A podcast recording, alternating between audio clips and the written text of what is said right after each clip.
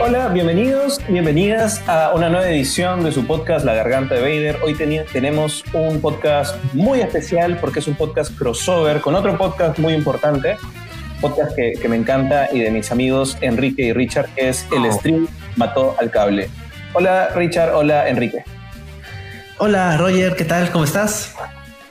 Hola Roger, Enrique, un gusto siempre estar con ustedes para hablar de lo que más nos gusta, cultura popular, en este caso de series. Sí, efectivamente estamos acá para hablar de series y como habrán visto por ahí que hemos, lo hemos compartido en internet, vamos a hablar de una serie llamada Snowpiercer, que es una serie, no vamos a hablar de la película, sino de la serie, que la pueden encontrar acá en Latinoamérica al menos en Netflix.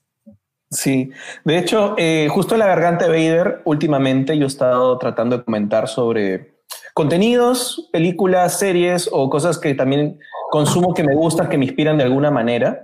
Entonces, cuando empecé a ver Snowpiercer y ustedes dijeron que iban a hacer un podcast de Snowpiercer, dije, genial, invítenme. Y conforme fueron haciendo las conversaciones para poder hacer este podcast, nos propusimos hacer este crossover especial. Eh, me emocioné, y por eso estamos aquí como, como, conversando a la vez en vivo con la gente que quiera, que quiera de pronto darnos algún comentario, hacer alguna pregunta. Es usual que en el stream tal cable, y les agradezco, a mí me inviten cuando se hable algo de ciencia ficción. Eh, he ido bastante a hablar a, por ejemplo, los podcasts que han hecho ustedes de Black Mirror, ¿no?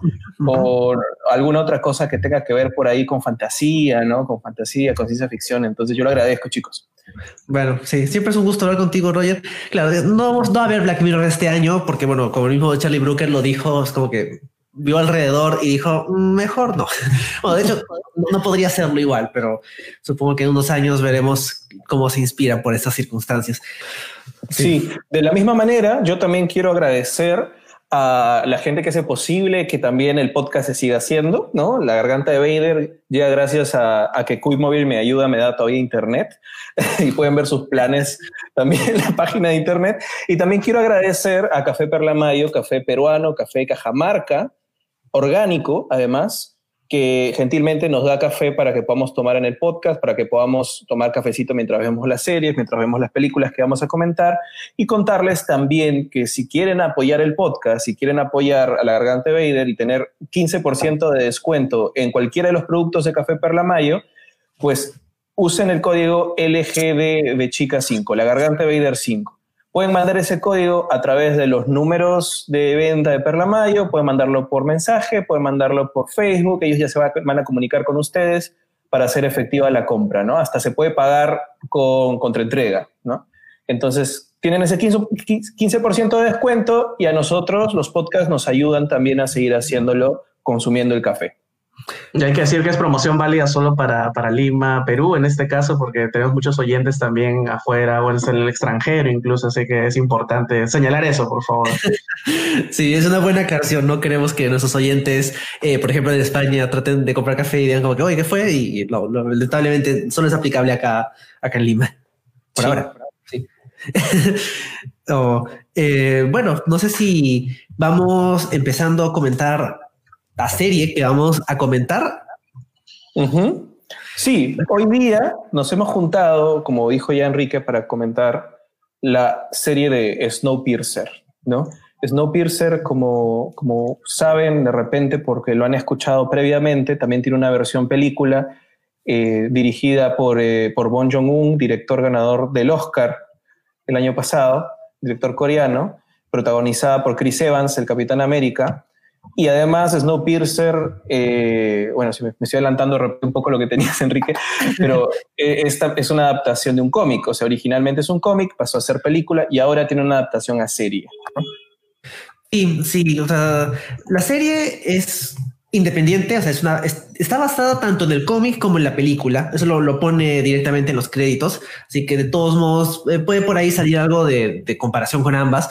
Tal vez más con la película, porque bueno, no sé si tú, Roger, habrás leído la, el cómic. Es un cómic francés escrito por Jack Klopp y Jean-Marc Rochette.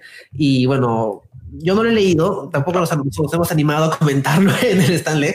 Si lo hubiéramos comentado fácil estaría acá también Santiago, pero eh, la, la película creo que todos le hemos visto, ¿no? Sí, o sea, el, cómic yo me he spoileado por interés en la película y por interés en la serie, pero no lo he leído directamente. Pero si podemos comentar solo dos cosas de la película, o sea, solamente como contexto.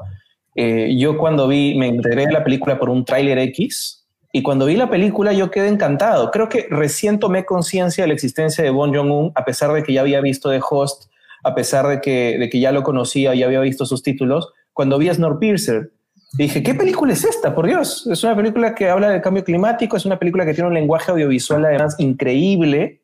O sea, de ahí vamos a hablar qué pasó en la serie, pero tiene un lenguaje audiovisual, cinematográfico increíble y que de alguna manera se adelanta a cosas que estamos viviendo hoy en día, ¿no? O sea, tiene gente confinada en espacios muy chiquitos porque afuera hay una gran amenaza que puede matar a toda la humanidad, ¿no?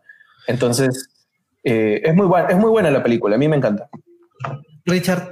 Yo, me enteré de la película por Park Chan-wook, que es el director de Old Boy, de Niño Viejo, que yo me acuerdo que la vimos en la casa de Enrique en esas noches todavía que podíamos juntarnos. Y Old Boy es una gran película, además, y, tuvo un remake gringo lamentable. Y Park Chan-wook produce la película e incluso produce la serie, creo, porque en los títulos de crédito sale ahí producido, entre otras, por Park Chan-wook. Y claro, Park Chan-wook es también un director surcoreano muy conocido y compadre de Bon Joon-ho, que en ese entonces todavía no había reventado su nombre como lo ha hecho este año. Este año Bon Joon-ho arrasó los Oscar con Parásito, ¿no? En tal vez lo único bueno que ha pasado en el 2020. Y creo que desde ahí y en otras películas ha demostrado el amigo Bon Joon-ho que es primero un maestro del blocking, o sea, mover a gente como lo hacen Parásito, pero sobre todo mover a gente como lo hacen un tren chiquitito, ¿no? Más chiquito que los trenes que tenemos, que el tren eléctrico y los trenes que tenemos acá, ya te daba luces de que era un gran director. Y eso es bueno porque te da una gran película, es una muy buena película, pero también creo que es malo porque nos condiciona a cómo vamos a recibir la serie y creo que vamos a hablar varias veces, pero yo prometo no mencionar tanto a Bon Joon-ho en este podcast. bueno, a mí creo que tengo que admitir que Snowpiercer la película no me gusta tanto. Justo ahora estaba pensando cuál es mi, ranking de, las películas del director. Y obviamente eh, me parece que Parasite es, es, mucho mejor. Y me gusta un poco más de Host y hasta hoy día me parece un poquito más interesante. En parte porque siento que, o sea, Snowpiercer es muy interesante visualmente y tiene muchas cosas así llamativas y todo ese tema. A justo hoy día les compartía una, una cita del director diciendo básicamente sí, pues nos vamos a morir. ya fue todo.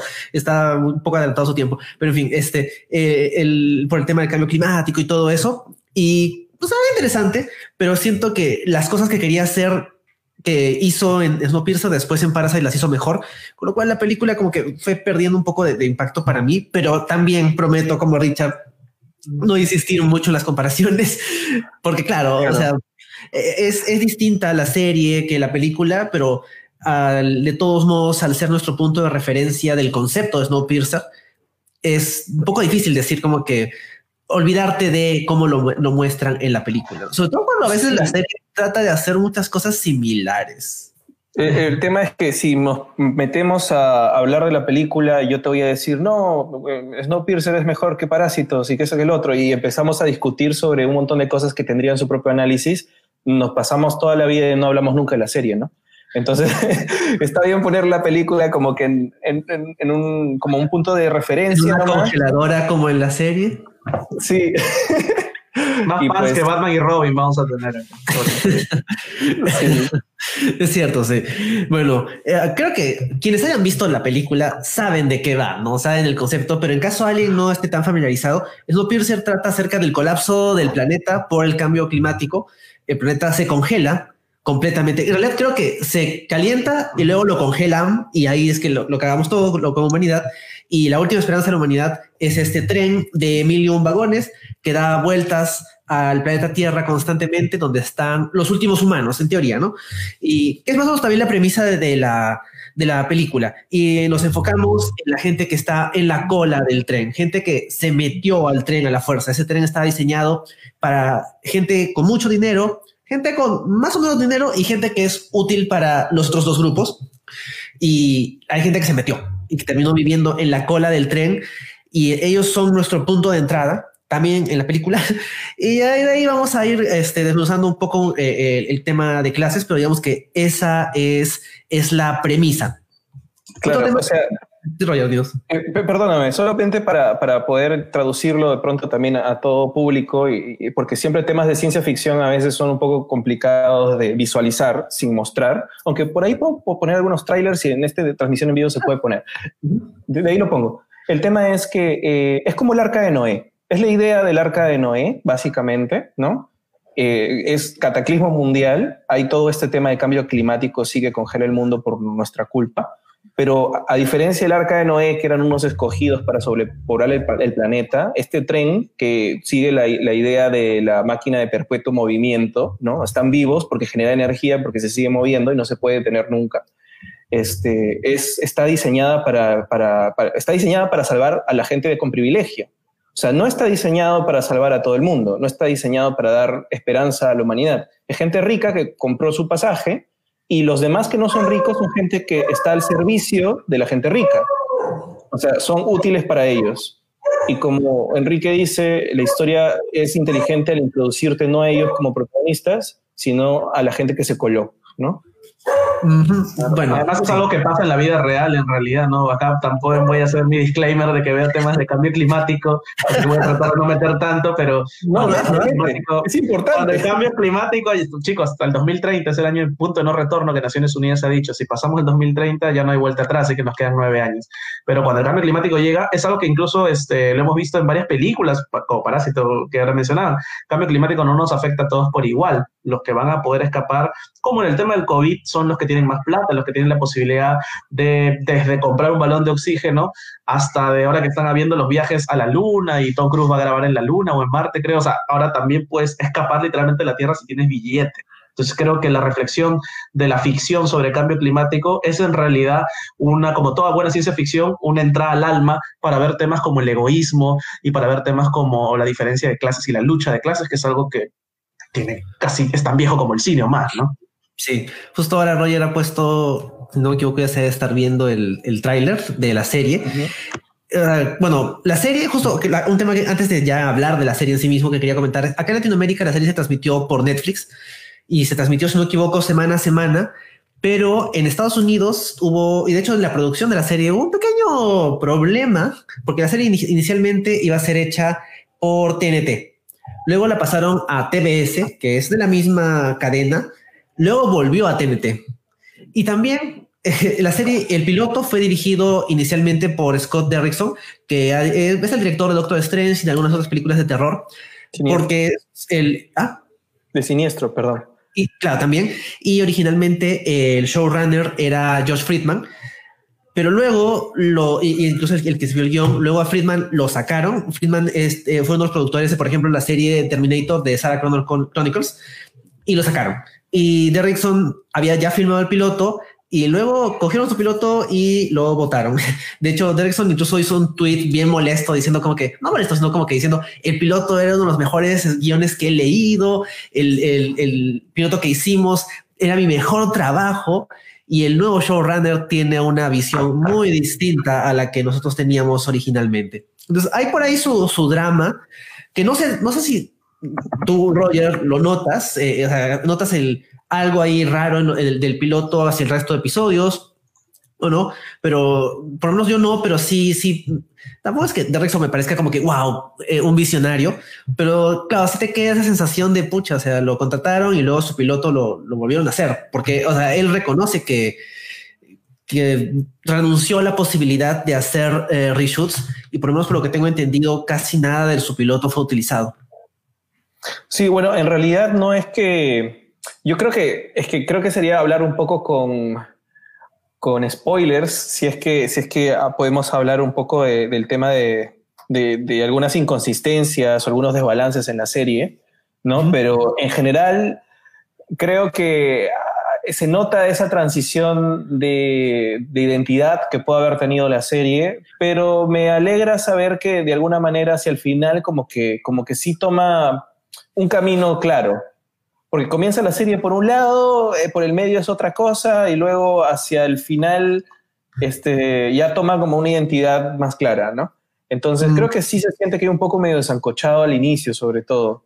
Y como que pronto, tal vez no sé si por el tema de las cadenas que mencionas o los cambios de, de autoría dentro del control de la serie, pero este, a mí me dio risa algunas decisiones que tomaron en donde tú sientes que esta es una serie gringa, pues no, ya no es una película o, una franquicia que un director coreano le ha puesto con todo, digamos, la, la, potencialidad narrativa que tiene, sino lo hemos vuelto serie gringa, pero hablando de los temas importantes de esta, de esta propiedad intelectual, ¿no? Sí, ahí también, por lo que tengo entendido, también eh, eh tuvo algunos problemas al momento de hacer, no, no él al momento de hacer la película, sino más bien con, con el estudio, pero en fin, eso también dijimos, o sea, la película fue producida por la compañía de Weinstein, así que por ahí hay otros temas y, y estaba súper molesto con, con Weinstein eh, en esa época, pero en fin, eh, claro, no, ahí cuando hay algunas cosas americanizadas que podemos comentar más adelante, tal vez aprovechando que Richard tuvo que irse unos minutos, podemos recordarles dónde pueden encontrar nuestros respectivos podcasts. Eh, el Estima Cable lo pueden encontrar en Spotify, Evox, Apple Podcast, Google Podcast. Eh, y también nos pueden encontrar en redes sociales como el Stream al Cable en Facebook e Instagram. Y nos pueden encontrar en Twitter como arroba podcast Sí, también pueden encontrar La Garganta de Vader en todas las plataformas de podcast. Estamos en Spotify, Apple Podcast, Google Podcast, en todas partes. Hacemos estos streams en vivo, usualmente desde mi fanpage Roger Vergara Adrián Sen. Y pueden encontrarme a mí en Instagram como Rorsac42, en Twitter también estoy como Rorsac, R-O-R-Z-A-K. Y podemos aprovechar también, Enrique, para saludar a la gente que está en el en vivo y que nos deja comentarios. Natalie está contenta porque ella está siete horas en el futuro, pero como está ahora en un evento, está contenta de poder comentar en vivo. Dice, hola, yeah, al fin podré comentar en vivo. Ah, Gabriel también está comentando, dice, ¿quién es el señor de la derecha arriba? Hugo Chugox, ¿qué? No sé quién es Hugo Chugox, pero ya no estamos, no sé a quién, a cuál de los tres se refiere, porque como ya no está, no está rica, sea este, Sí. Sí, bueno, no sabemos. Eh, eh, Gabriel también dice Webengers Assemble. Estamos juntos otra vez. Mira, Santiago también nos deja otro comentario. Santiago dice: como digno host del podcast, el Stan Lee, seguramente Enrique el Castillo ha leído el cómic en que está basada la serie y puede contarnos un poco al respecto. Bueno, ya este, dijiste, Enrique, que no, que no lo leíste, yo tampoco, así que ambos. Santiago ha entrado más temprano a la transmisión, lo hubiera escuchado. Lo que sí puedo decir es que viendo acá las imágenes en, en Google, el arte no me gusta mucho. o sea, no, no, no, quiero decir que es como que ah, cómic europeo, por eso sí es medio, medio feito, pero sí está medio feito. ah, el arte del cómic. Sí, y he leído los spoilers de la trama también para tener una idea de cómo funciona la adaptación y por lo menos leyendo la trama, o sea, no, no, no leyendo el cómic en sí mismo, eh, digamos que de los tres, mm, eh, digamos que la película, la serie y el cómic en ese orden. Sí, bueno, mientras esperamos a Richard también, ¿te parece si es que eh, puedo ir mencionando, como no estamos hablando todavía de la serie, puedo mencionar un par de cosas de la película que porque creo que para mí era especial, un par de cositas chiquitas, para simplemente usarlo de excusa y no tener que volverlo a decir después cuando ya hablemos de la serie. Claro, aprovechemos para hablar de por ejemplo, tú, hablabas que, que, pronto habían algunas similitudes entre, no sé, Parásitos, este, Snowpiercer y otras obras de, de Bon Joon-ho. Y es que muchos directores son, no quiero decir monotemáticos, pero tienen un tema importante del cual quieren hablar y lo desarrollan a lo largo de su carrera, ¿no? Obviamente a Bon Joon-ho le interesa el tema de las clases, o sea, hay un tema de clase y de injusticia social que, que, que representa de distintas maneras, ¿no? Eh, en el caso de parásitos, por ejemplo, el lenguaje que utiliza es algo arriba y algo abajo. O sea, hay cosas que están arriba, hay cosas que están abajo y hay cosas que están más abajo. La metáfora de las escaleras es una cosa muy, muy, muy bacán y cómo la va desarrollando a lo largo de toda la película. En Snowpiercer era izquierda y derecha. O sea, eh, y, hace que la película tenga un lenguaje único porque son pocas las películas que se dedican a hacer planos laterales de la gente y haya un avance de izquierda a derecha durante toda la película de forma lateral y continua. Era básicamente traveling lateral toda la peli. Entonces tú sentías esta progresión de avance, la metáfora del tren, de los vagones, y cómo ibas avanzando desde lo más botado de los vagones, el último, a la izquierda, y cómo los personajes iban avanzando de izquierda a derecha. Y cuando se rompe y hay como un plot point y hay unas cuantas revelaciones que suceden, el, el, el, quiebre y el lenguaje visual cambia y haces que de pronto ya no avances de izquierda a derecha, sino de derecha a izquierda. O sea, es, no es, digamos, cuando estás metido en la película de pronto no te das cuenta de forma consciente o de forma eh, racional, pero todo eso pues construye emocionalmente lo que estás transmitiendo, ¿no? O sea, es, parece increíble, o sea, en ese sentido creo que es único y no es tan comparable con, con otras pelis porque el lenguaje es como que bien clarito, bien marcado. Pero bueno. Claro. De hecho, ahora que mencionas lo del tema de ese tema eh, lateral, es muy gracioso que literalmente en una parte de la serie hace la referencia. No sé si no lo han captado bien o te parece que encaja bien esta idea de. O sea, hay, un conserje que habla que antes trabajaba en un edificio y ahora el, el edificio lo han, lo han, doblado. O sea, pasa a ser un edificio a ser el, que es como que lo más literal posible. Bueno, Richard ha vuelto, así que creo que con esto eh, podemos ya comenzar a comentar qué nos pareció la serie. No hemos empezado con la premisa, pero sí me estaba faltando algo eh, significativo, que es, la serie está protagonizada por David Dix, que es, bueno, es más conocido por, por hacer de, de Lafayette y de Thomas Jefferson en, Hamilton. Ha tenido algunos roles en televisión, sí, pero creo que esos son los, ese es el rol que lo, que lo convirtió en un nombre, ¿no? Ah, y de hecho, lo hace bastante bien. O sea, quienes habíamos visto Hamilton ahora que estuvo en Disney Plus, por menos alternativos, obviamente, ah, vemos que el tipo es muy bueno para eso. Luego veremos si es tan bueno en este rol. Y la, el otro nombre significativo acá en la serie es Jennifer Connelly, que es, digamos que, el otro lado, ¿no? Mientras eh, David Dix interpreta al protagonista de La cola del tren, eh, Jennifer Connelly interpreta a la protagonista no tanto de la clase alta, sino más bien de la administración del tren, que también es un tema interesante, que, que ya comentaremos cuando lleguemos a ella. Son claramente protagonistas eh, eh antagónicos entre ellos, con objetivos muy distintos, pero que ambos creen en lo correcto que están haciendo, más o menos. Y el resto del cast no, no es particularmente conocido. Así que tal vez cuando hablemos de los personajes ahí podamos mencionarlos.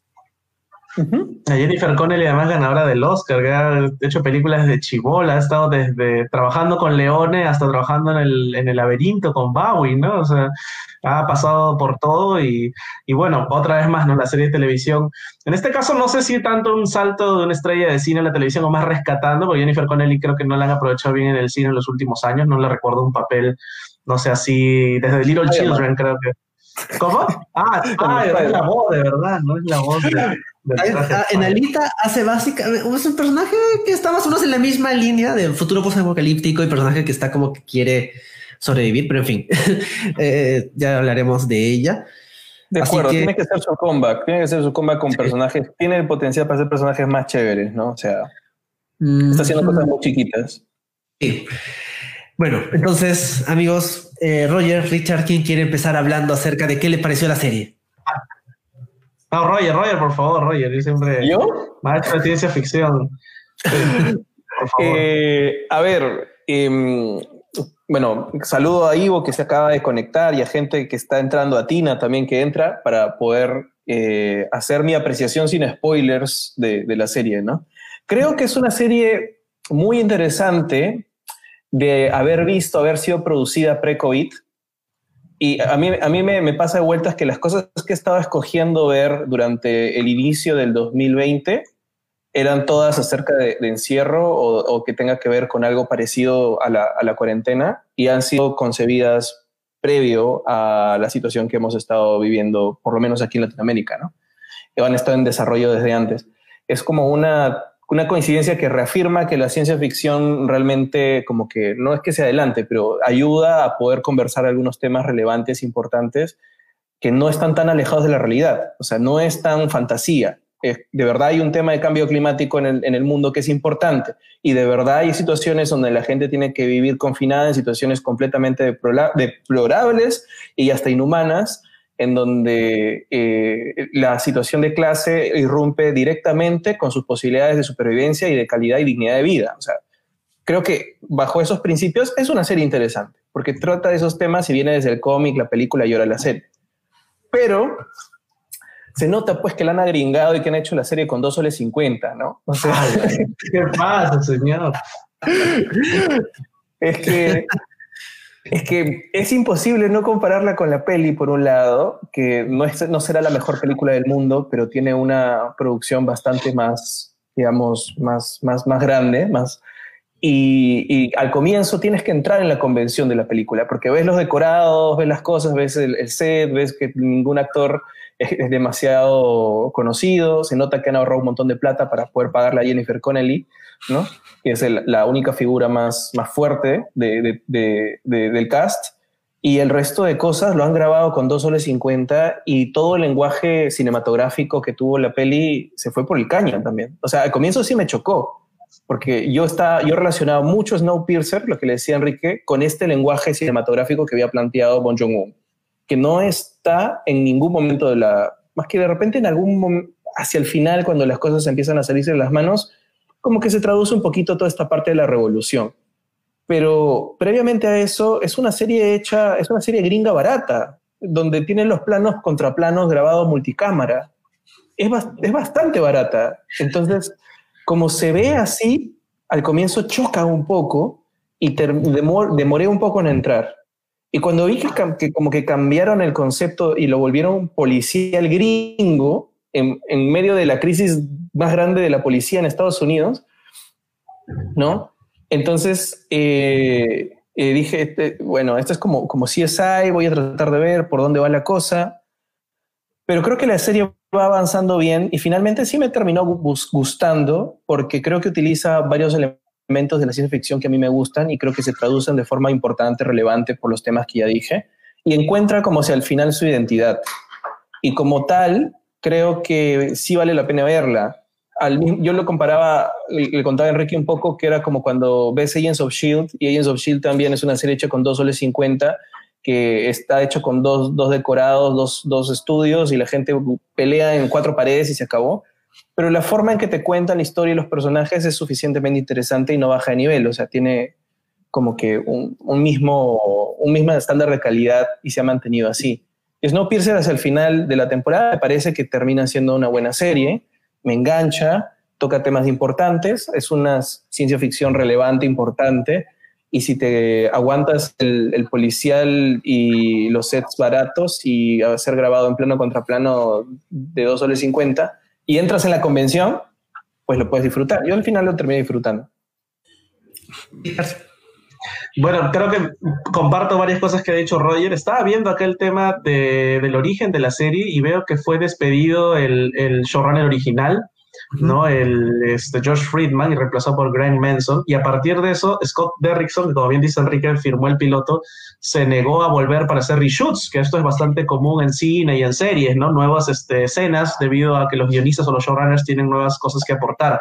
Entonces, sí queda un poco partida la serie, porque si en el mismo piloto se te parte, como cuando se te parte el grupo en un grupo humano, ya la huella visual, identidad visual de la serie va a ir para abajo, ¿no? El, el, la dirección del piloto es clave, porque eso te marca el estilo visual justamente que le quieres impregnar a la serie, y esta serie no tiene estilo visual.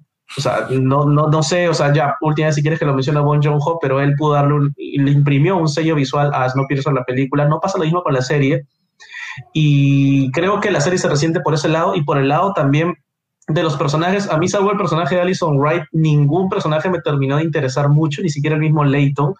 Y creo yo que esos dos fueron mis principales problemas de una serie que tiene una muy buena premisa, tiene un desarrollo normal, pero sí, pues el tema visual, los personajes han hecho que finalmente lo que les decía, que ponga la serie mientras así otras cosas, que es algo que yo detesto y a propósito, mal Netflix en permitirle ahora la reproducción de sus programas a 1.5, 1, 1 por 5, no sé qué se trata de hacer, pero las series hay que verla en su velocidad original, pero hay series como Snowpiercer que son buenas, pero que te dice, puedes ir haciendo otras cosas mientras las, la ves, no puedes ir poniendo la mesa, doblando la ropa, qué sé yo, y la idea no es esa, la idea es que estar frente a frente a la serie y ver paso a paso todo lo que sucede, como por ejemplo, sin ir tan lejos, ¿no? Pasa con otra serie de ciencia ficción como Dark e incluso Depths, Enrique, que la comentamos y la criticamos hace un par de semanas, pero visualmente, por ejemplo, Depths está a kilómetros de distancia de lo que se ha hecho acá con el Piercer, ¿no? Entonces, en ese sentido, sí termina siendo un poco una serie tipo CSI, ¿no? Tipo, sin despreciar el, la, la, la, serie de señal abierta, CSI es una serie que incluso tuvo nominal Emmy Mejor Drama y todo eso,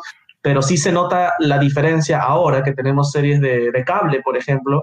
Por ejemplo, vamos a hablar de Perry Mason la próxima semana y Perry Mason puede tener unos problemas argumentales, pero visualmente es impecable, es como una película en el mal sentido, ¿no? Que la película está mucho más arriba que la serie.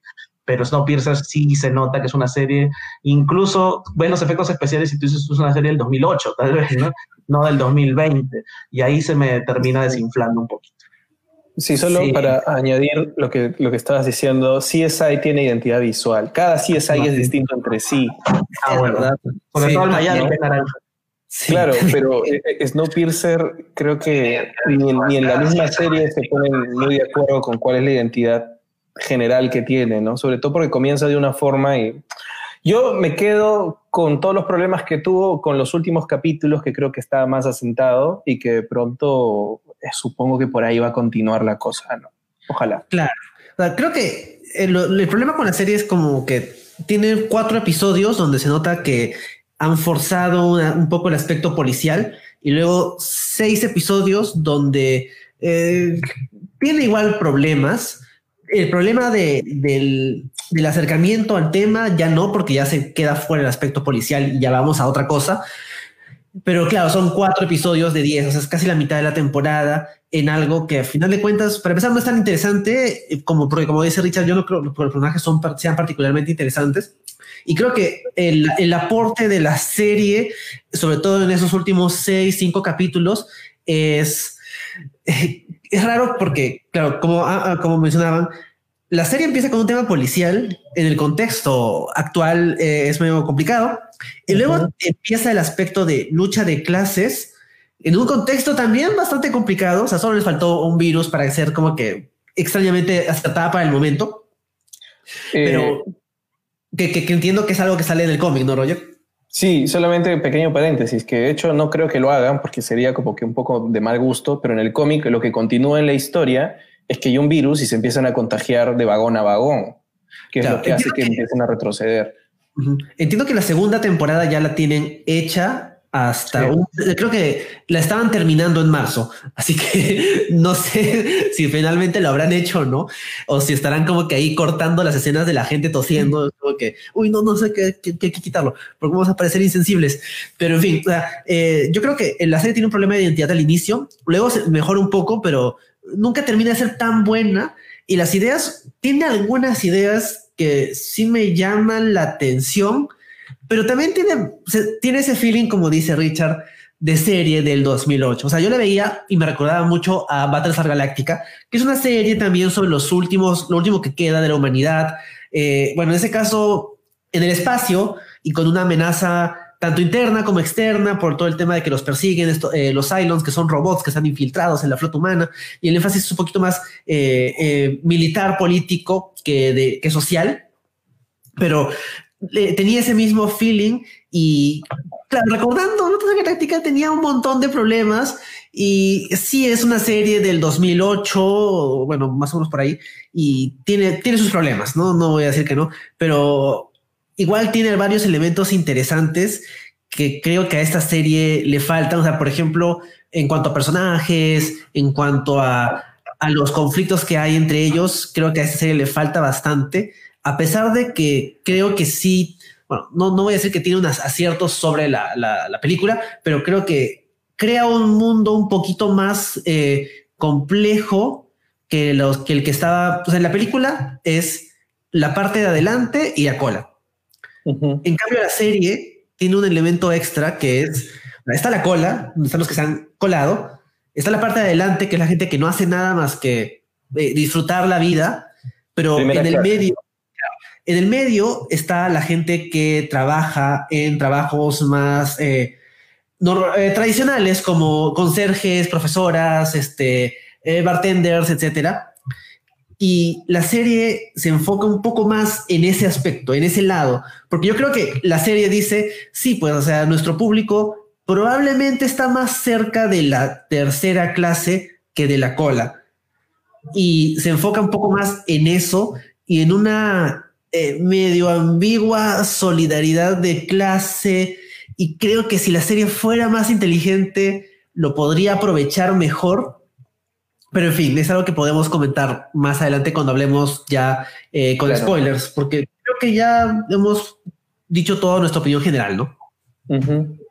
Sí, podríamos empezar a hablar con spoilers y atención a partir de aquí a todo el mundo, ya vamos a empezar con spoilers, así que si no han visto la serie y no quieren ser spoileados, pueden ver la serie, guardar el podcast, descargarlo y luego escucharlo cuando ya vean la serie. sí, sí como, nos, comenta nuestro amigo Santiago que dice que se fue porque está leyendo el cómic, pero no ha visto la serie, así que nos puedes escuchar después, Santiago. De hecho, ya no estás, así que no nos puedes escuchar.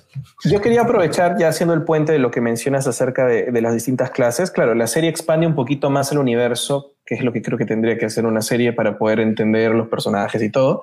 Eh, y como que estructura cómo funcionan estas clases, ¿no? Está la primera clase, que tiene su boleto genial, los que están un poquito más abajo, la segunda, la tercera vendría a ser la clase obrera y la cola es los que se han colado, ¿no?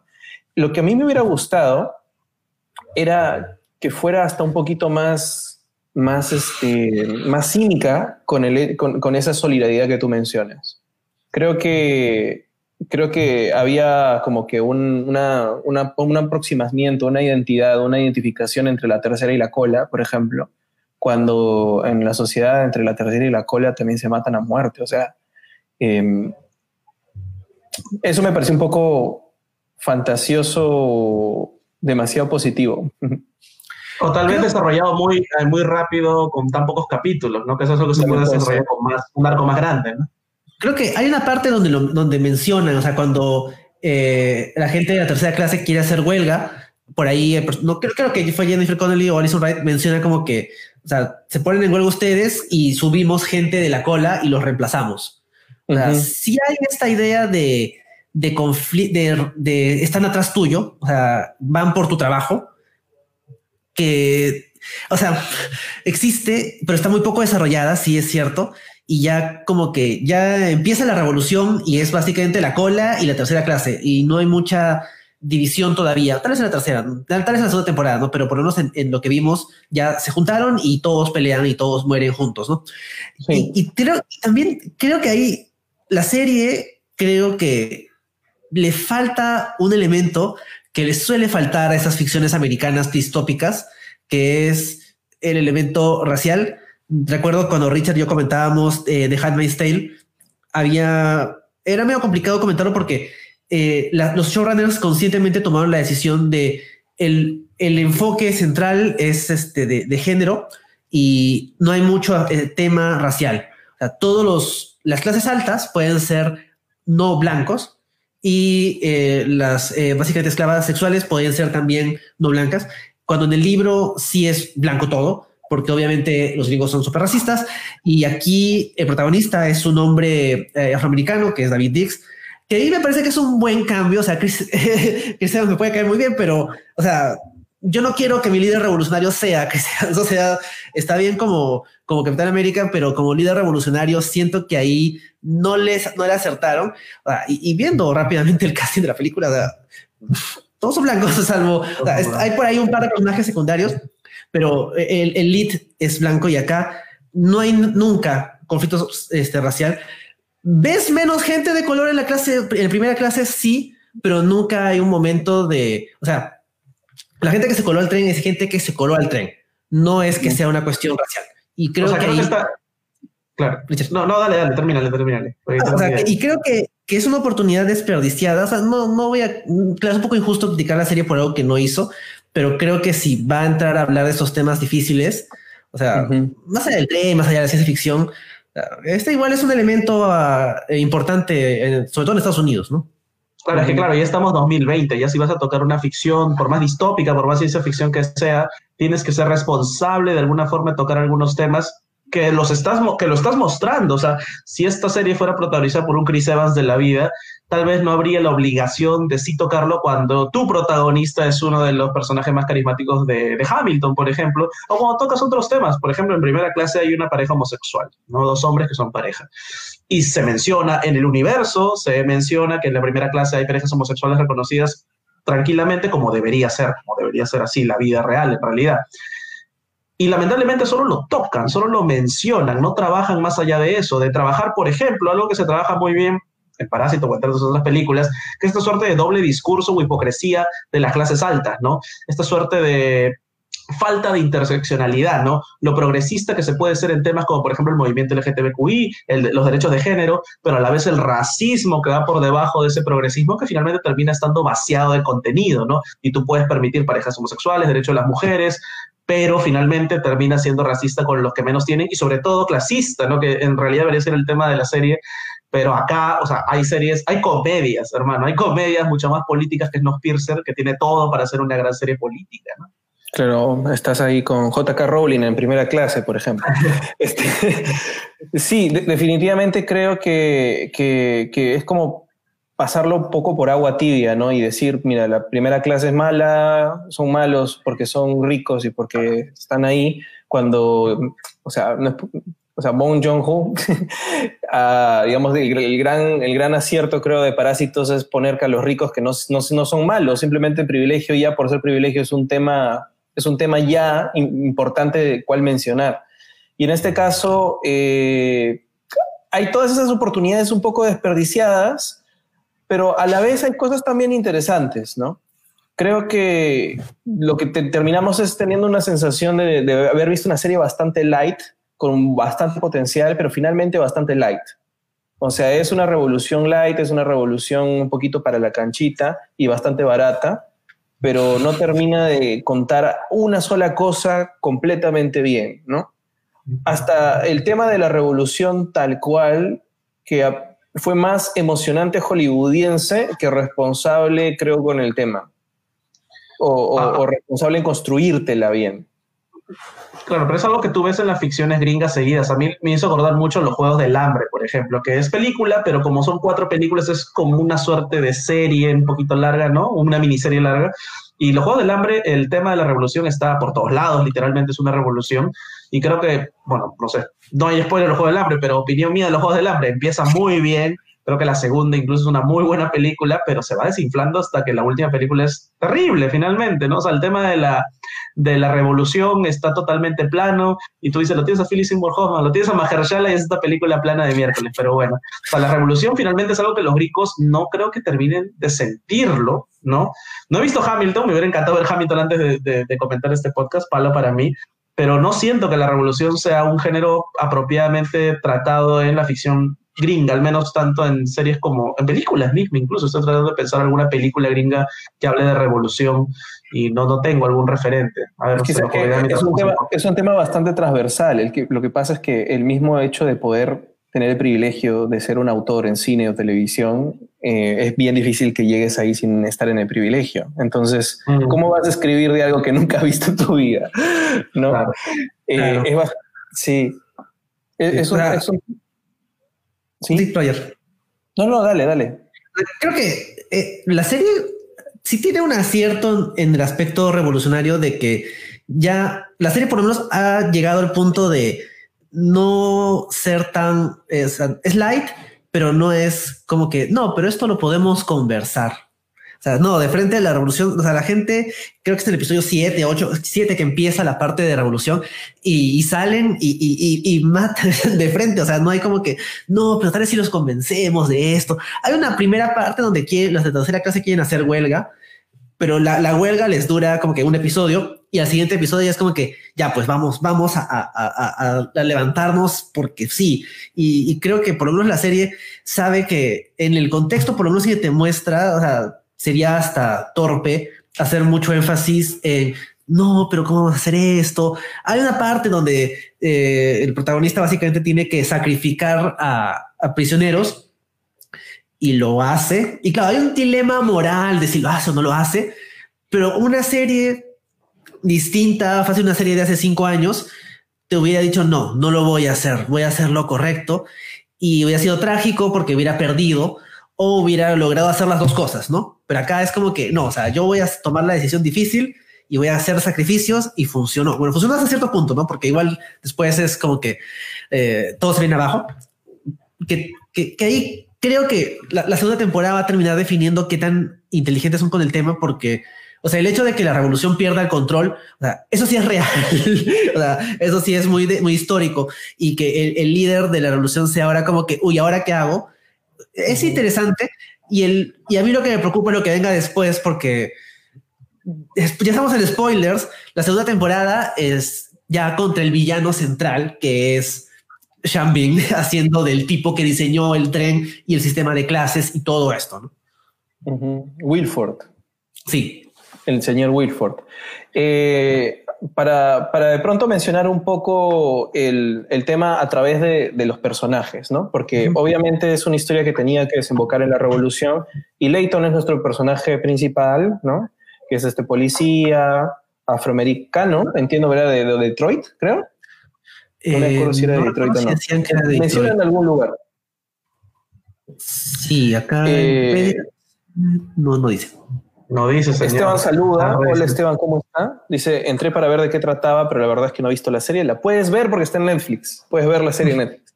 Entonces, este, este señor de la cola es el que termina siendo líder de la revolución, pero realmente creo que ninguno de los tres empatizamos demasiado, demasiado con él, ¿no? O sea, en general, a pesar de que es quien representa, debe representar los intereses de las minorías, ¿no?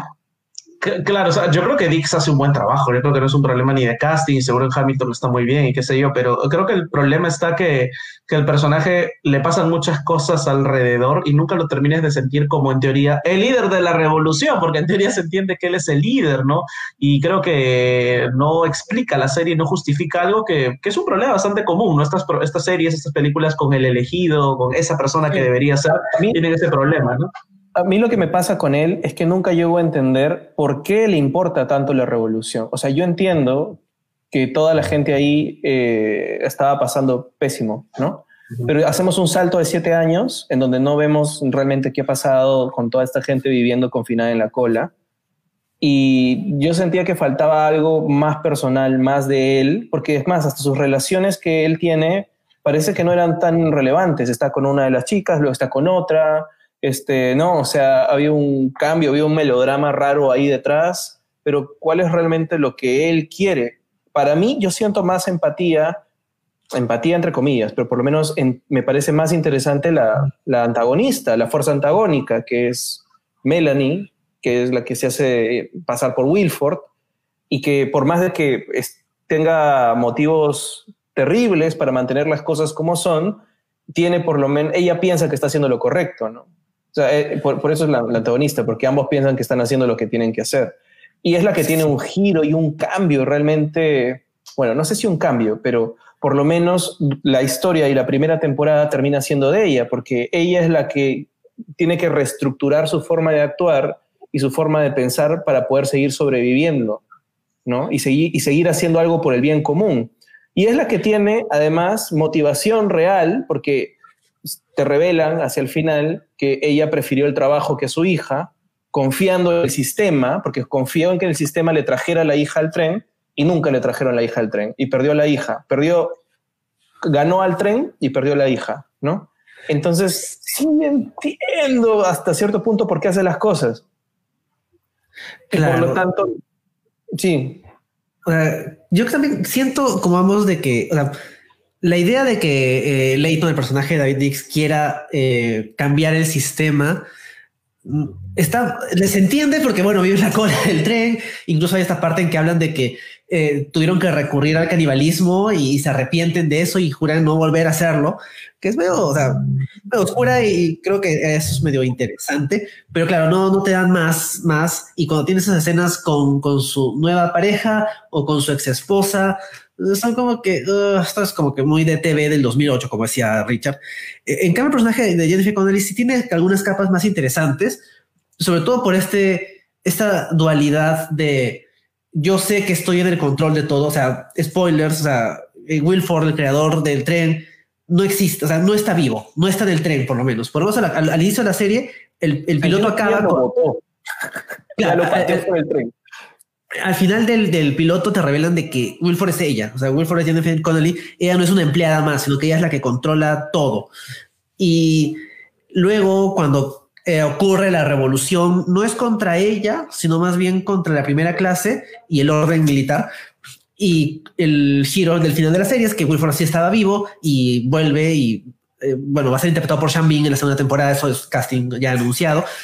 Eh, y el personaje de Jennifer Connelly tiene este cambio en que ya no la vemos con su ropa, este, súper como que eh, de trabajo, y ya está como que con su, con su casaca y, su jean, y es como si fuera otro personaje, porque ya no está usando la, máscara de yo trabajo en, la sección de hospitalidad y tengo que asegurarme que todo, todo esté en orden. Ahora es como que, bueno, yo soy este, eh, una de las ingenieras del tren, así que me dedico a eso y, y, eso lo hago bien, porque ella diseñó el tren, que es lo más, es, que es lo importante. Y esto sí me parece interesante lo que tal vez la serie no es eh, suficientemente eh, inteligente de, presentar es, yo entiendo que el sistema de clases lo diseñó, bueno, la, realidad es, el que existe, pero la, forma como funciona el tren la diseñó Wilford, que es un maldito. O sea, te queda más o menos claro que eh, es malo. Y yo siento hay un vacío en el personaje de Jennifer Connelly de lo saco a este tipo, que es terrible, pero su sistema funciona y lo voy a utilizar porque ese sistema es bueno. Y no, no digo que el personaje tenía que cuestionar el sistema, pero sí siento que ahí me faltó algo. O sea, yo también me, o sea, yo me pregunto, o sea, por si, ahí siento que, que la serie le falta algo en justificar cómo funciona. Claro, o sea, ¿por qué ella no lo tiene, sobre todo? Lo que, lo que yo sentí era que era, o sea, usualmente cuando, cuando diseñas los personajes tratas de, que sean, no solamente tengan intereses contrapuestos, sino que de alguna manera representen espejos distintos o caminos distintos que se pueden tomar sobre un mismo tema, ¿no?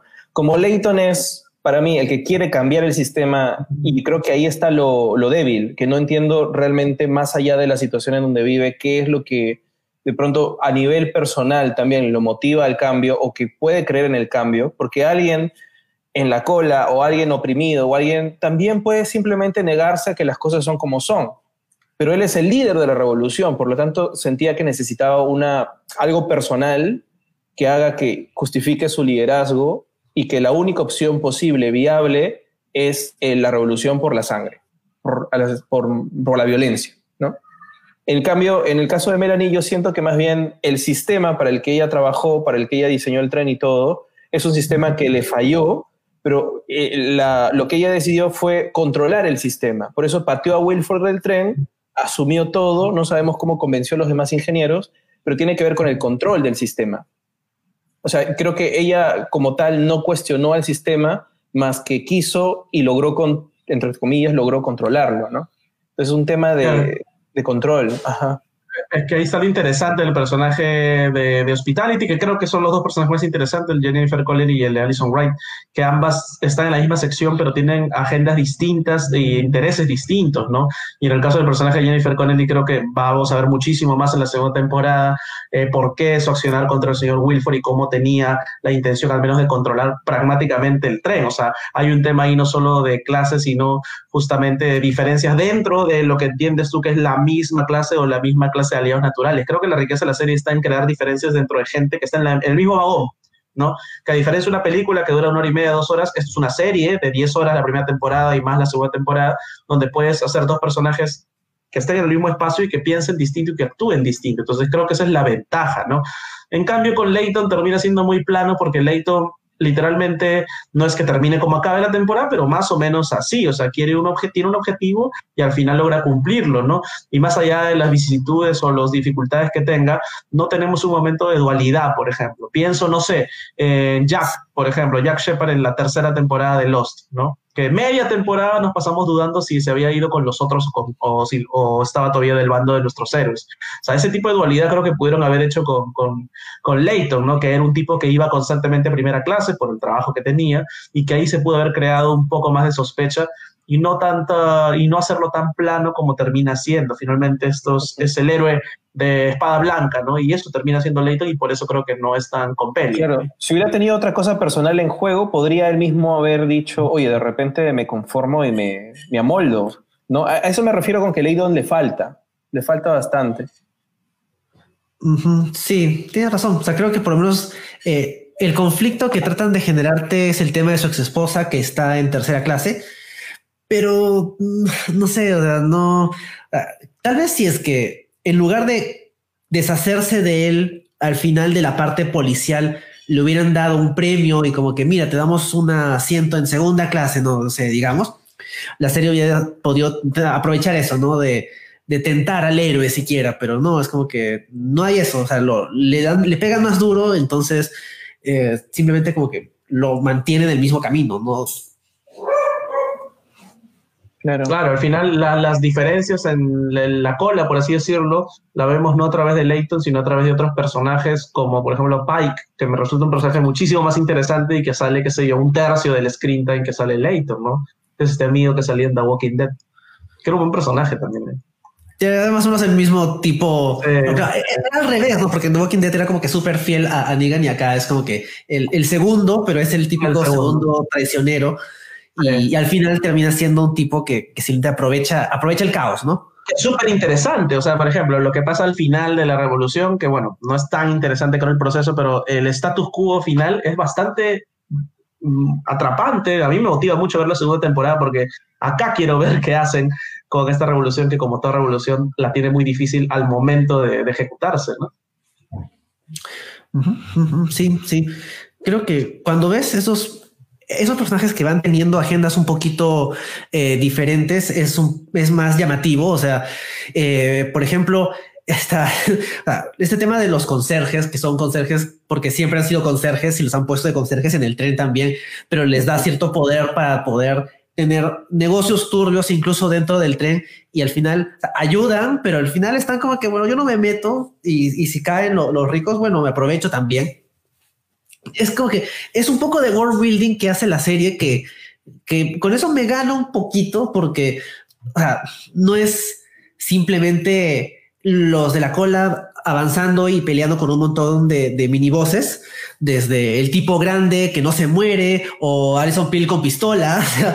Eh, le da un poco más de, variedad a lo que vemos en el tren. Y creo que ahí, por ejemplo, o sea, que haya un orden policial y un orden militar, por lo menos le da cierta variedad y claro, la serie es muy ficticia cuando la policía decide no obstaculizar la revolución, o sea, eso nunca pasaría, pero por lo menos me gusta que el único que rompe filas de la policía es el policía más, este, más sádico, porque él dice como que ya, acá yo, no me voy a meter ni para defender a los ricos, pero tampoco me voy a unir a su revolución, yo me voy.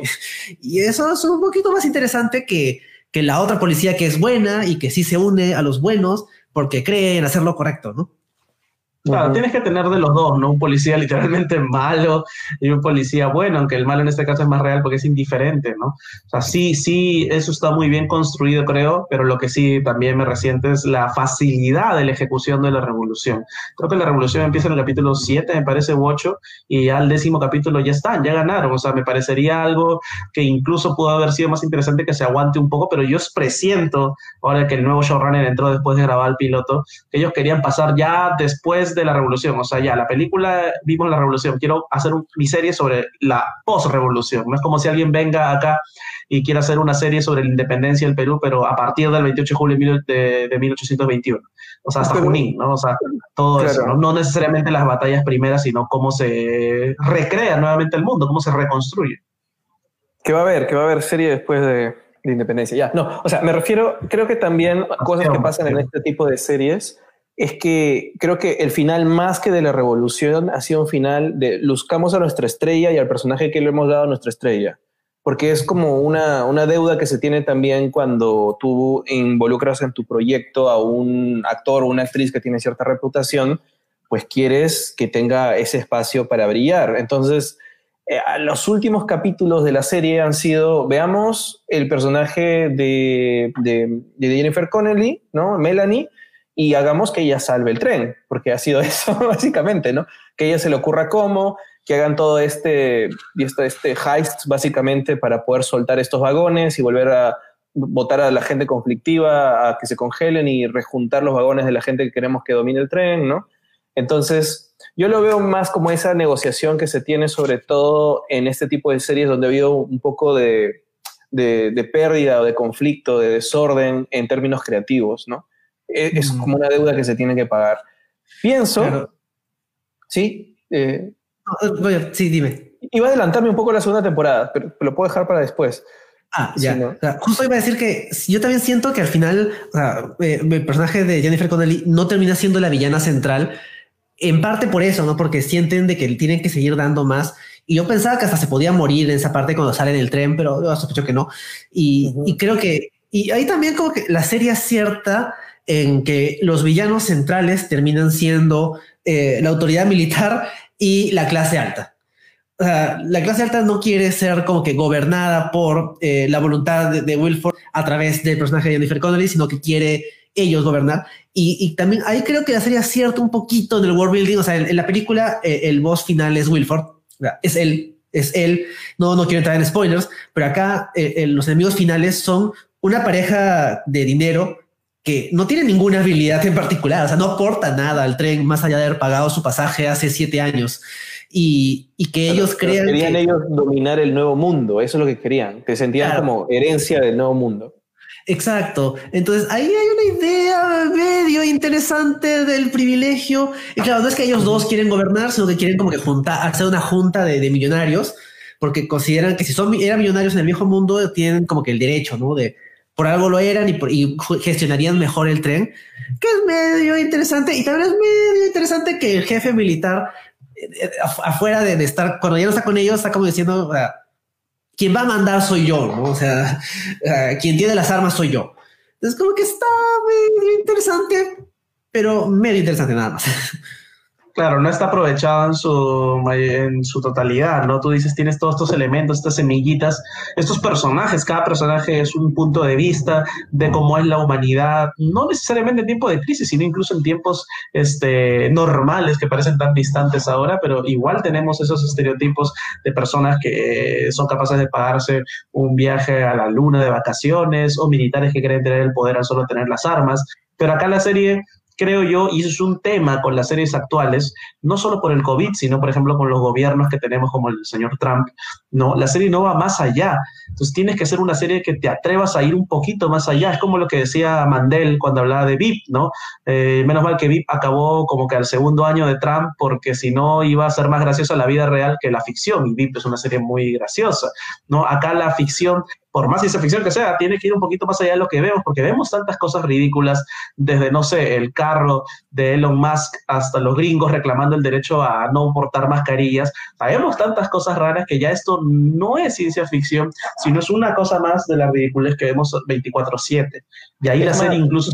Dime, Es más light que la realidad. Es que cuando, cuando lo ves ya con los ojos de lo que pasa el día a día afuera de tu casa, tú dices, esta serie se está quedando en el pasado.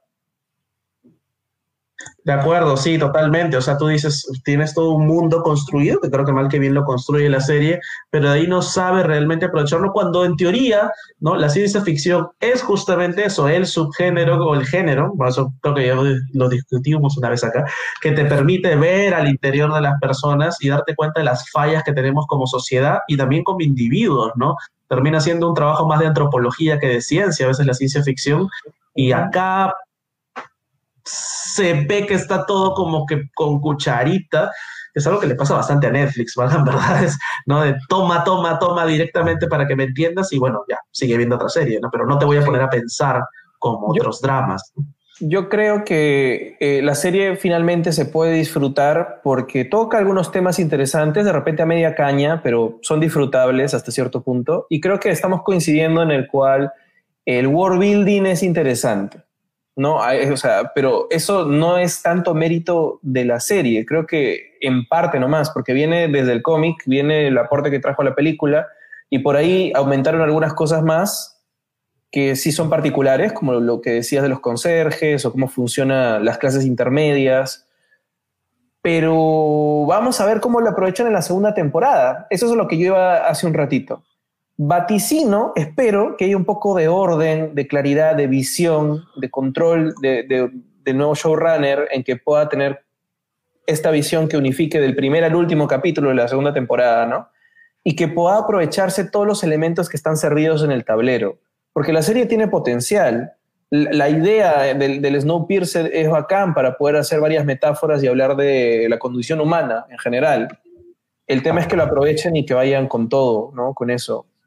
Si no va a pasar ahora, como dijimos, que parece una serie de 2 soles 50, que es un poco eh, disfrutable hasta cierto punto, pero que no vamos en, como que no solo no empatizar con, o que nos importen los personajes, sino que nos va a dejar con muy poco que reflexionar. Viendo las noticias vamos a terminar con, con, más cosas de ciencia ficción que viendo Snowpiercer. Sí, bueno, o sea, ahí ah, me estaban faltando dos cosas. Una que hay una parte que uno de los niños se enferma y todos los niños se ponen mascarillas y fue como que, ¡Ah! o no. y otra que eh, este, cada episodio empieza con una narración de un personaje distinto, que más o menos eh, como que te explica un poco su, visión de las cosas y el resto del episodio no tiene que ver con ese personaje, básicamente solo es la narración que está ahí. Y ahí siento que, la serie quiere hacer ese acercamiento eh, lostiano de un cast muy variado, relativamente diverso y con distintos roles ahí en la, en la sociedad y no sé si es que le hubiera funcionado mejor para hacer más memorables a esos personajes secundarios. No darle el episodio de, o no creo que quisiera tampoco ver los flashbacks de, de por ejemplo, este, e, e, el australiano en Australia diciendo, Uy, me voy de vacaciones a Estados Unidos. No, no te vayas, se está acabando el mundo. No, yo me voy. No, no necesito esos flashbacks pero tal vez le hubiera dado un poquito más de tiempo a cada personaje. Más estilo, por ejemplo, este is the New Black, ¿no? Donde, claro, hay flashback en los episodios del personaje, pero la, la, trama no, no se detiene por ellos, ¿no? O sea, como que hay un poco más de enfoque, pero la trama continúa. Porque, o sea, si me preguntas, por ejemplo, algo acerca de, de este Jin que es la, la, cocinera, que es la novia de la policía, te puedo decir que es la cocinera novia de la policía y nada más. Sí, pero sabes que, Enrique, es más, más lo que pides eh, se soluciona de una forma hasta más sencilla. No necesitas los flashbacks, necesitas que el capítulo tenga el punto de vista del personaje que lo narra. Sí, eh, sí, pues. Eso, o sea, narra el mismo capítulo, pero desde el punto de vista como para yo identificar qué siente, qué quiere, qué piensa. Porque lo que tenemos son, a veces, es que eso también tiene que ver con el desorden de la serie. Pareciera al comienzo que va a ser punto de vista de Leighton todo. Luego alterna entre Leighton y Melanie, bacán, puede ser entre antagonista y protagonista. Luego tiene las narraciones de distintos personajes y tienes escenas puntuales de punto de vista de ellos, pero no pese tanto de ellos, sino como una visión omnisciente. Y luego otra vez vas a Leighton pero Leighton nunca llegas a entenderlo del todo y otra vez omnisciente. Entonces, con que hubieras mantenido un punto de vista del personaje que hace la narración durante ese capítulo, se vuelve su capítulo ya. Si no es solamente una narración suelta y ya está. Sí, pues. Sí, o sea, tal vez no tenemos que llegar a los extremos como en Lost, por ejemplo, pero sí tener el punto de vista para conocer un poco más estos personajes, ¿no? Yo creo que los grandes actores igual les basta dos escenas para, para hacerse un personaje. Por ejemplo, Alison Wright es una muy buena actriz, la hemos visto en The Americas, en Hollywood, y con dos, dos escenas te gana el personaje de Ruth, ¿no? Y tú entiendes por qué Ruth hace lo que hace y qué tan distinta es de, por ejemplo, Melanie, ¿no? Ambas están en el mismo lado, pero Ruth quiere otra cosa, al punto que termina la temporada literalmente como con, el abrigo y con la pistola y todo esto, ¿no? Como que ella tiene otra agenda distinta justamente al de Melanie, es un viaje distinto, pero es porque tienes una buena actriz que es secundaria de toda la vida, ¿no? En cambio, con los otros te terminas cayendo y no terminas agarrándote de ningún otro lado.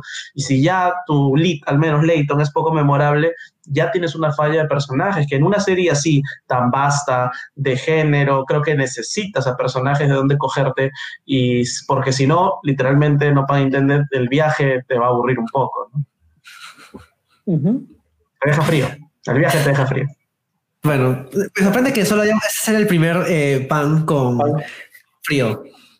Pensaba que íbamos a utilizar en el estilo actual cable más bien deberían hacer un drinking game y hacer que la gente que los escucha tome un shot cada vez que hablan de Lost. Sí, al final eso está con lo que hemos renegado este, de las últimas temporadas, sobre todo yo, que yo reniego mucho de la quinta y la sexta, eh, hasta la cuarta es una gran serie, pero a pesar de haber renegado tanto, vuelvo a ella constantemente, o sea, para hablar de un montón de series, generalmente de ciencia ficción, ¿no? Y así que tal vez debería replantearme. Lindelof merece, se ha ganado esa oportunidad. Sí, de hecho sí, con el trabajo posterior. el legado de Lost siempre va a ser interesante porque, sí, pues la serie se va en picada, pero lo que construyó, o sea, nadie más lo ha hecho y, y las series que han tratado de coger algunas cosas de ahí han tenido resultados mixtos, ¿no? O sea, por ejemplo, o sea, la otra serie grande que cayó bastante como es Game of Thrones, o sea, si me dices se estaban, se estaban ahogando Lost y Game of Thrones, o sea, yo salgo Lost, por, lo terrible que pueda ser y, y, eso porque creo que ellos sí captaron esto de tenemos un, un, montón de gente, vamos a darles, siquiera, no sé, dos o tres características, pero te, los vamos a poner con esas dos o tres características para que te acuerdes de ellos, ¿no? O sea, y creo que ahí les funcionó y hay series como Orange de New Black que cogieron eso muy bien en un aspecto nada de sci-fi, nada de nada de, misterio, de suspenso, pero entendieron bien esa lección. Y otras series como, por ejemplo, esta que eh, quiere hacer lo mismo, pero no se anima. Pero, pero más, más que las características, en realidad tiene que ver con que le, le, dieron una razón de ser a cada personaje muy bien armada y es melodrama. Es por qué el personaje sufre. La pregunta es: en Lost, cada uno sufre de una cosa distinta y está sufriendo, sufriendo, sufriendo y quieren algo mucho, mucho, mucho. Y, están en la isla por cuestión del destino, pero cada uno no se olvida de esas cosas por las que sufre. ¿no? Pa, pa, pa es una serie de continuo sufrimiento, por eso funciona. Y creo que quien lo entiende y quien usa bien el melodrama, hasta en la serie más gringa y la ciencia ficción más rara, le funciona muy bien. Acá no llego a entender por qué sufre la gente, entonces por eso no termina de convencerme. Excepto Melanie, por eso vuelvo a decir. O sea, Jennifer Connelly está un poquito más armada. Sí, sí, finalmente termina siendo eso, ¿no? El viaje de Jennifer Connelly es mucho a la, al pues, un viaje que hemos visto mil veces del Mago de Oz, creo, ¿no? el hombre detrás de la cortina, no la mujer en este caso, detrás de la cortina, y por eso creo que es interesante, si le sumas a una actriz muy buena como Jennifer Connelly, ya está más o menos, ¿no? Pero igual hubiera sido bonito ver el tratamiento de otros personajes.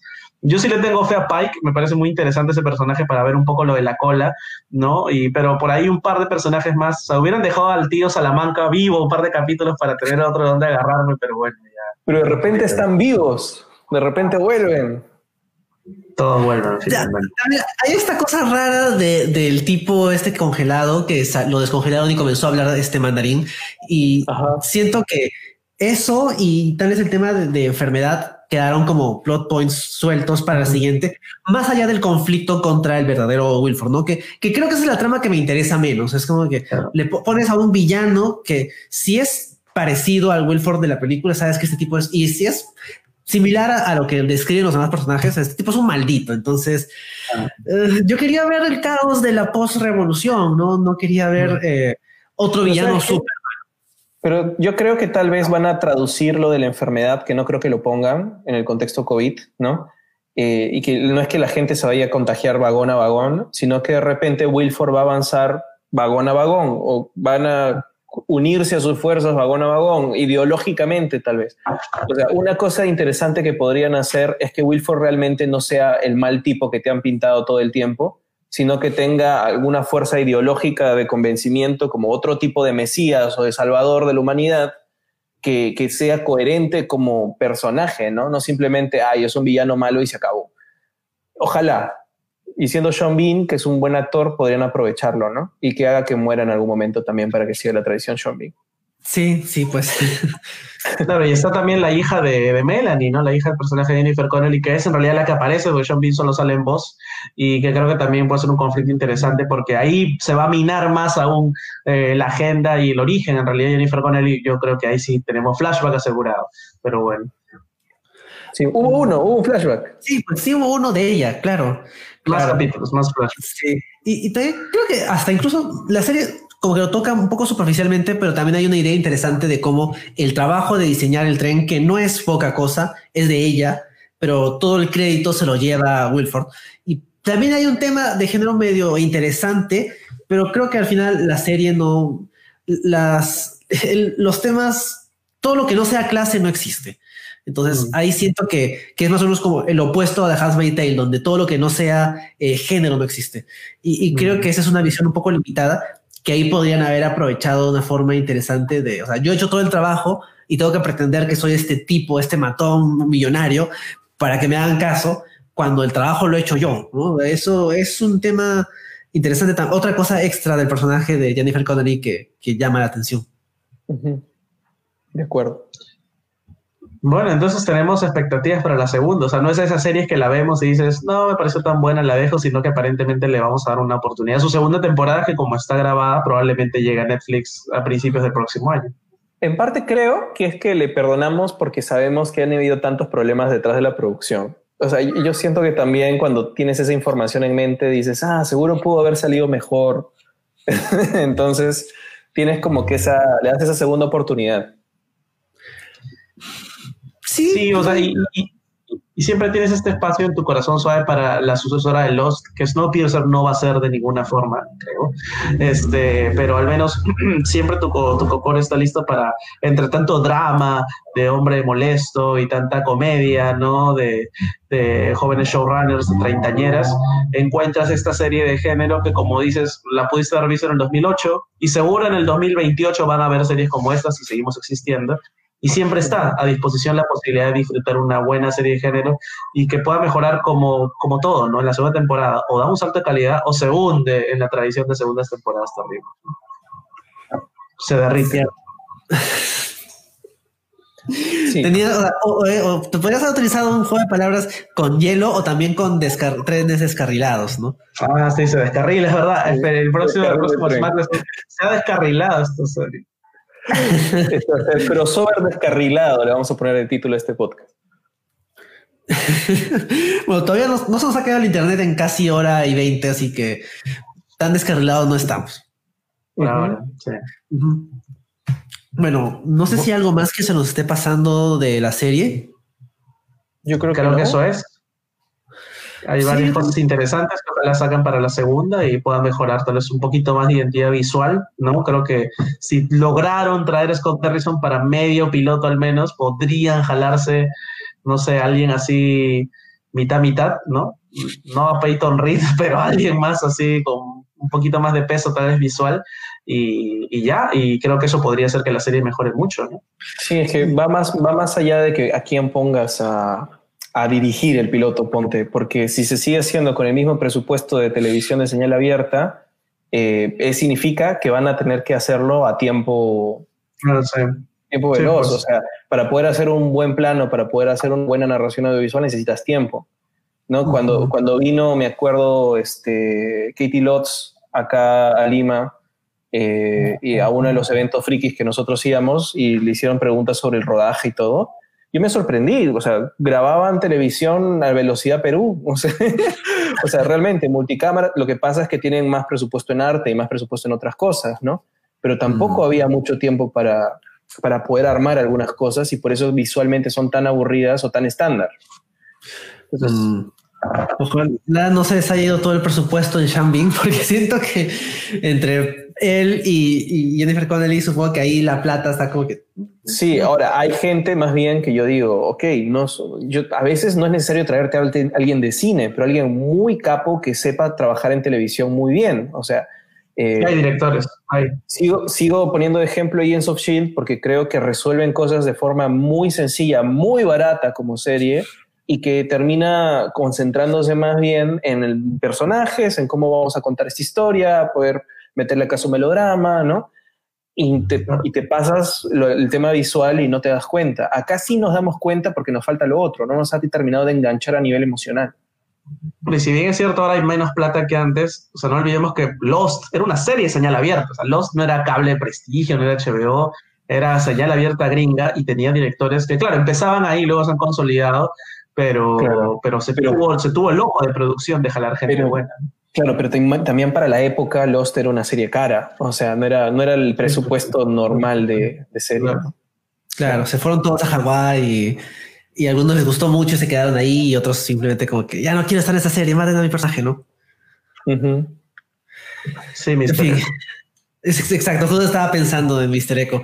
en fin, bueno, cuando pasen como que cinco años más de, de, algún otro aniversario, del, cuando se acerca algún otro aniversario significativo de Lost, la comentaremos, porque creo que es, bueno, ya, ya hemos dicho que por lo menos en el sistema cable el podcast de The Wire será el último, pero eh, el de Lost también está como que guardado en una cajita, fácil, no sé, en febrero del próximo año, cuando ya haya nada de series para ver, por lo menos la tenemos ahí guardada junto con otros especiales que hemos estado pensando, ¿no, Richard?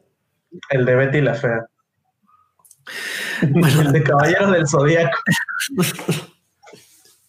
Tienes que elegir. Es uno de los. Pero afortunadamente seguimos teniendo series. Tenemos ya nuestro nuestra programación de agosto. Hablamos de los Emmy, ahora Snowpiercer. Próxima semana estamos con Perry Mason y cerramos el mes con I May Destroy You, una de las sorpresas de este año.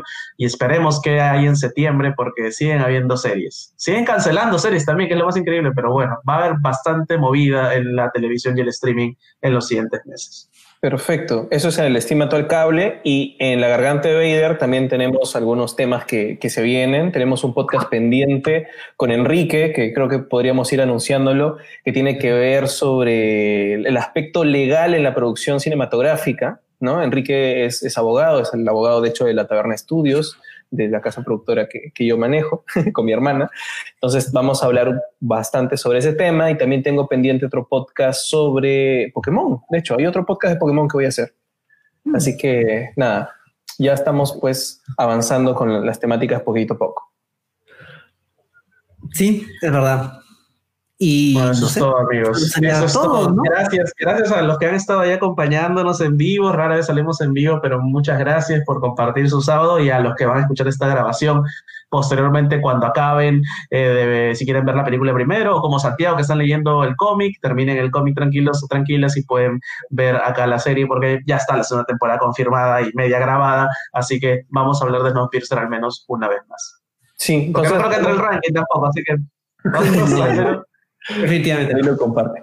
El stream Matar Cable lo pueden encontrar en Cuchumil, Cuchumil sitios, ¿no es cierto? Haciendo recordatorio, Enrique Richa. Sí, nos pueden encontrar en Spotify, en Evox, en Apple Podcast y en Google Podcast como el stream al cable. Y en redes sociales estamos en Twitter y en, Twitter como arroba podcast smack y en Facebook e Instagram como el stream al cable. Y la garganta de Vader la pueden encontrar en Spotify, en, en Apple Podcast, en Google Podcast, en un montón de sitios de podcast que los, pueden encontrar. También estamos en Instagram como la garganta de Vader. Subimos ahí algunos videitos chicos y también compartimos todos los podcasts. Me pueden encontrar a mí como Rorsac en Twitter, como Rorsac42 en Instagram y también estas transmisiones en vivo de la garganta de Vader las hacemos a través de mi fanpage Roger Vergara Adrián C. Bueno amigos, eso es todo. Gracias por escucharnos y estamos ahí en una siguiente ocasión. Qué bonito haber compartido este crossover eh, juntos. Oh, sí, ha sido, ha sido, muy lindo poder tener este crossover, chicos, y yo extrañaba estar en, la, en el streamator cable. Ha sido lindo poder Siempre eres bienvenido, Roger. Sí, así que bueno, gracias. Gracias a toda la gente que se ha conectado o que todavía sigue conectada. Entonces será hasta otra oportunidad. Chao. Chao. Adiós. La